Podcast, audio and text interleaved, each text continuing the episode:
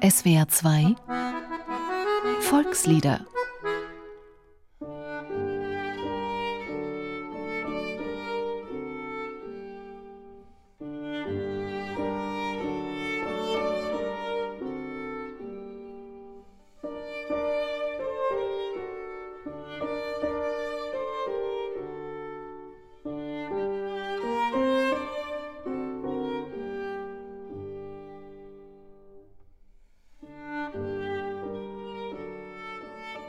Es fiel ein Reif in der Frühlingsnacht. Er fiel auf die zarten Blaublümelein, die sind verwelket, verdorret. Im Alter von 21 Jahren hat Anton Wilhelm von Zucalmaglio diesen Text veröffentlicht. Zucalmaglio zufolge war er mündlich überliefert, man nimmt allerdings an, dass er ihn selbst verfasst hat. Die ursprüngliche Melodie ist jedenfalls von ihm. Dieses ist ein wirkliches Volkslied, welches sich am Rheine gehört so schreibt Heinrich Heine über sein 1829 veröffentlichtes Gedicht, das haargenau dem von Zucalmaglio gleicht, aber die letzte Strophe ausspart. Mit diesem Text hat es Felix Mendelssohn vertont.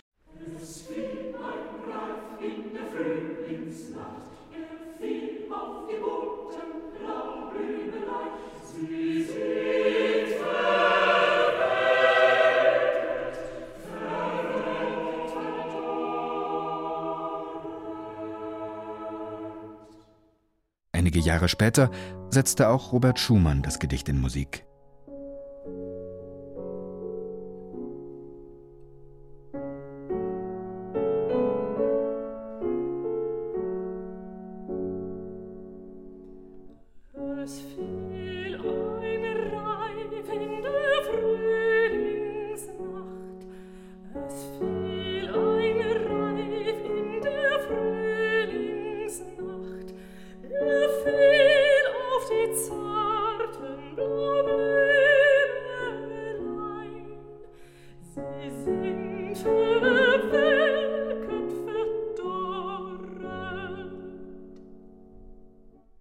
Viele Volkslieder ist Es fiel ein Reif in der Frühlingsnacht auch noch unter einem anderen Titel bekannt. Der lautet Blaublümelein.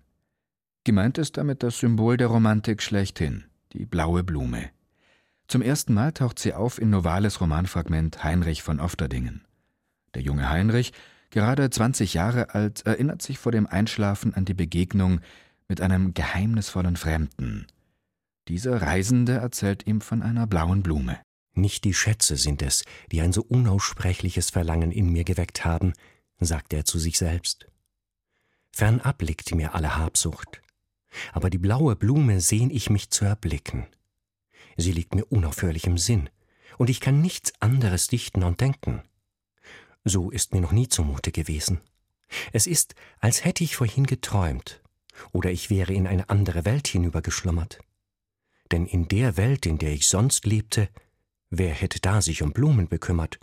Und gar von einer so seltsamen Leidenschaft für eine Blume habe ich damals nie gehört. Heinrich träumt, dass er nach einem mühseligen Leben, nach Tod und Wiedergeburt eine Wanderung macht. Auf dieser Wanderung findet er in einer Felshöhle an einer Quelle eine hohe lichtblaue Blume. Rund um sie her standen unzählige Blumen von allen Farben, und der köstlichste Geruch erfüllte die Luft. Er sah nichts als die blaue Blume, und betrachtete sie lange mit unnennbarer Zärtlichkeit. Endlich wollte er sich ihr nähern, als sie auf einmal sich zu bewegen und zu verändern anfing. Die Blätter wurden glänzender und schmiegten sich an den wachsenden Stängel, die Blume neigte sich nach ihm zu, und die Blütenblätter zeigten einen blauen, ausgebreiteten Kragen, in welchem ein zartes Gesicht schwebte. In diesem Moment reißt die Mutter Heinrich jäh aus seinem Traum. Im Gespräch mit den Eltern über das Traumgeschehen erzählt der Vater Heinrichs ebenfalls von einem merkwürdigen Traum in seiner Jugend. Auch er fand darin eine blaue Blume, die er seitdem in seinem Innern trägt. Mit der blauen Blume können verschiedene Blumen gemeint sein. Speziell bei Novalis nimmt man an, dass es der blaue Heliotrop ist, die sogenannte Vanilleblume der Gattung der Sonnenwenden, mit ihrem tiefen, dunklen Blau. In anderen Quellen spricht man oft von blaublühenden Pflanzen, die in Mitteleuropa heimisch sind, wie die Kornblume mit ihrem intensiven, kräftig leuchtenden Blau, auch preußisch blau genannt, oder die Wegwarte, deren Blüten hellblau schimmern. Aus dem Mittelalter sind Mythen bekannt, die der Wegwarte Zauberkräfte nachsagen, vor allem in Sachen Liebeszauber.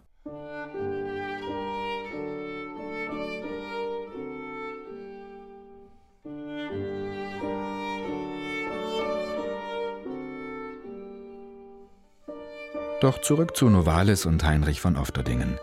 Bei jeder neuen Erkenntnis, in jeder entscheidenden Situation zeigt sich Heinrich die blaue Blume. Sei es beim Abschied von zu Hause und damit der ersten Trennung, sei es als der Tod sich ein erstes Mal ankündigt und Heinrich von der Vergänglichkeit aller irdischen Dinge erfährt, sei es als sich ihm die Liebe offenbart.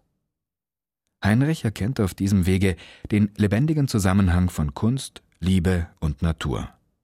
Die blaue Blume selbst ist der Weg zur Erlösung. Sie ist das Urweibliche und die Liebe zugleich.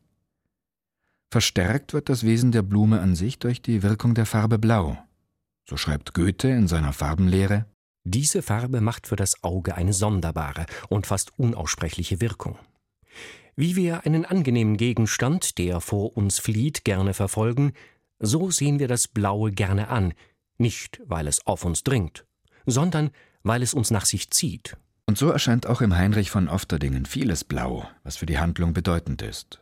Die Berge liegen in blauem Dunst, blau ist der Mantel der Madonna, blau ist der Himmel selbst. Und blau blüht eben die Wunderblume, nach der wir stetig suchen, wie es auch die deutsche Dichterin, Philosophin und Historikerin Ricarda Huch formuliert hat. Die blaue Blume ist das, was jeder sucht, ohne es selbst zu wissen. Nenne man es nun Gott, Ewigkeit oder Liebe.